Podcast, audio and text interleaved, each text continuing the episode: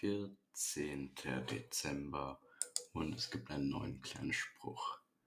Die schönste List des Teufels ist es, uns zu überzeugen, dass es ihn gar nicht gibt.